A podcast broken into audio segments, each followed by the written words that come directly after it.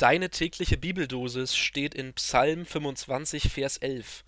Dort ruft der Psalmbeter: Um deines Namens willen, Herr, vergib mir meine Schuld, die da groß ist. Und im Lehrtext für heute bei Markus 2, Vers 5 lesen wir: Da nun Jesus ihren Glauben sah, sprach er zu dem Gelähmten: Mein Sohn, deine Sünden sind dir vergeben.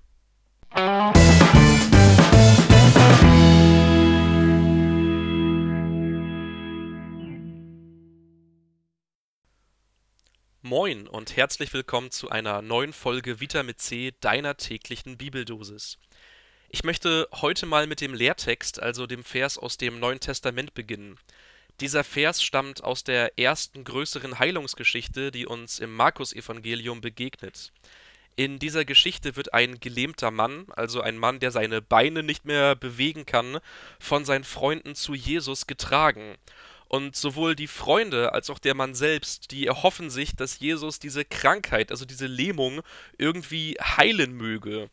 Und genau, die Träger wenden dann ganz viel Mühe auf, um den Freund irgendwie durch eine riesengroße Menschenmenge zu Jesus zu tragen. Und als sie es dann endlich geschafft haben, als sie endlich bei Jesus sind, ähm, passiert etwas ganz, ja, Sonderbares. Denn das Erste, was Jesus an dem Mann tut, ist nicht, dass er ihn heilt, sondern dass er ihm den Vers unserer Tageslosung zuspricht. Mein Sohn, deine Sünden sind dir vergeben. Ich stelle mir jetzt so vor, wie der Gelähmte diese Worte von Jesus hört und dann mit etwas verlegener, peinlich berührter Stimme sagt: Du, ähm, Dankeschön, das ist ja voll nett und so von dir, dass du mir meine Sünden vergibst. Mensch, klasse. Aber sag mal, eigentlich habe ich doch um Heilung meiner Krankheit gebeten. Das ist doch mein Hauptproblem. Deswegen bin ich doch hier.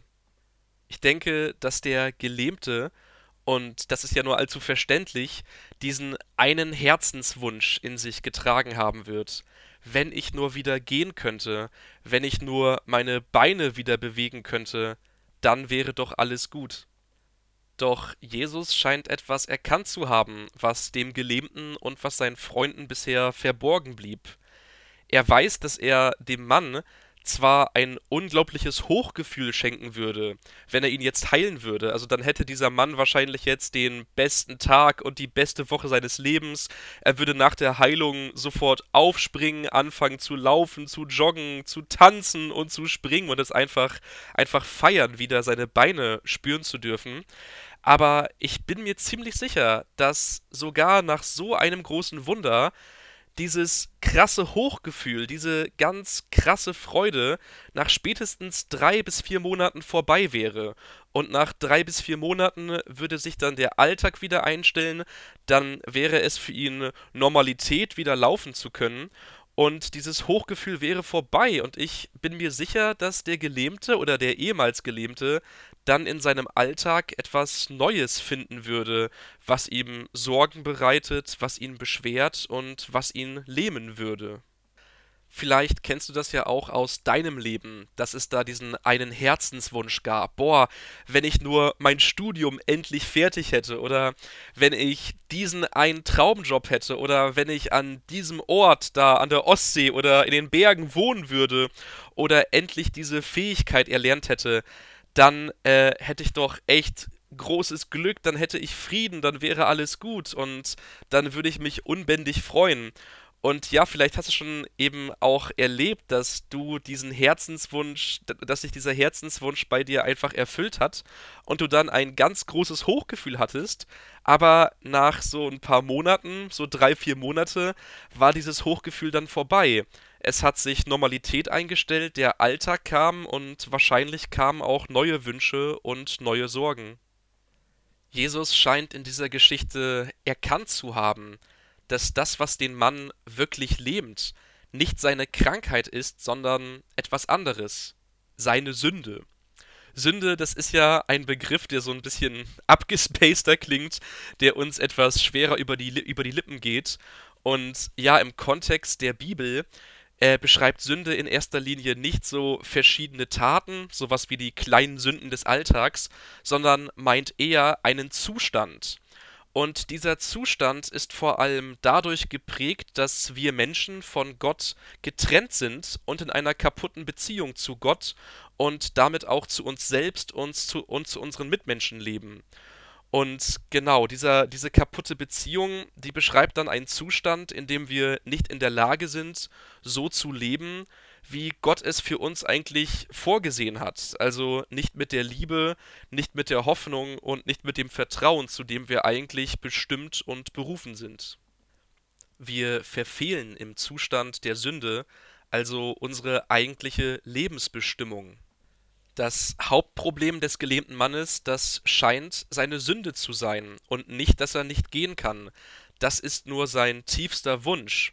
Und ja, ich denke, es ist vollkommen okay, Wünsche zu haben und diese Wünsche auch vor Gott zu bringen im Gebet. Es wird aber problematisch, wenn wir der festen Überzeugung sind, dass die Erfüllung dieses einen Wunsches unsere Erlösung und unseren Frieden bedeutet.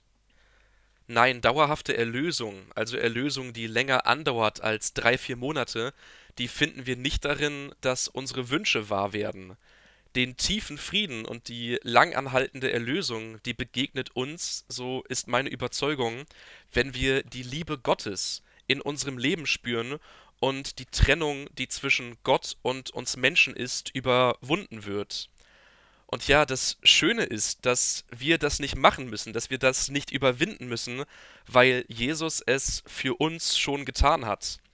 Jesus lebte das Leben in der Liebe, in der Hoffnung und in dem Vertrauen, zu dem uns Gott alle berufen hat und gibt uns, so mein tiefer Glauben und meine Erfahrung, wenn wir uns an ihn wenden, Anteil an seinem Leben und an seiner Heiligkeit. Und ja, ich denke, dass Gott in Jesus seine radikale Liebe in die Welt gebracht hat und seine Liebe gezeigt hat. Und ja, diese Liebe zeugt davon, dass Gott uns Menschen so sehr liebt, dass er bereit war, für uns Mensch zu werden, für uns ans Kreuz zu gehen und für uns sogar den Tod zu besiegen, nur um das, was uns von ihm trennt, zu überwinden, um Gemeinschaft mit uns herzustellen. Deine Sünden sind dir vergeben, sagt Jesus zu dem Gelähmten. Der Gelähmte kam mit der Bitte um Heilung seines gelähmten Körpers, aber bekommt von Jesus etwas viel Größeres, die Heilung eines gelähmten Lebens. Und ja, Jesus schenkt ihm in dieser Geschichte einen Weg zu und mit Gott. Und dieser Weg beginnt mit dem Satz unserer Tageslosung Deine Sünden sind dir vergeben. Und nach diesem Satz, nach diesem wichtigen Satz kommt dann auch die Heilung. Einige Verse später sagt Jesus, Nimm dein Bett und geh du bist geheilt. Und dann kann der Gelähmte aufspringen, tanzen, rennen und sich freuen. Und er merkt, dass er befreit wurde von seiner Krankheit, aber zuerst, und das ist das Entscheidende, von seiner Sünde. In und durch Jesus hat er eine Nähe und einen Weg zu Gott erfahren. Ich habe jetzt sehr viel über den neutestamentlichen Vers gesprochen und sehr wenig über den alttestamentlichen Vers. Ich verstehe diese beiden Verse aber auch so als Anliegen und als Antwort und implizit war der alttestamentliche Vers vielleicht doch schon da. Ich lese zum Abschied die beiden Verse noch einmal vor. In Psalm 25,11, da heißt es: Um deines Namens willen her, vergib mir meine Schuld, die da groß ist. Und in Markus Kapitel 2, Vers 5, da heißt es: da nun Jesus ihren Glauben sah, sprach er zu dem Gelähmten, Deine Sünden sind dir vergeben. Vielen Dank dir fürs Zuhören und bis zum nächsten Mal auf Vitamin C, deiner täglichen Bibeldosis. Sei gesegnet.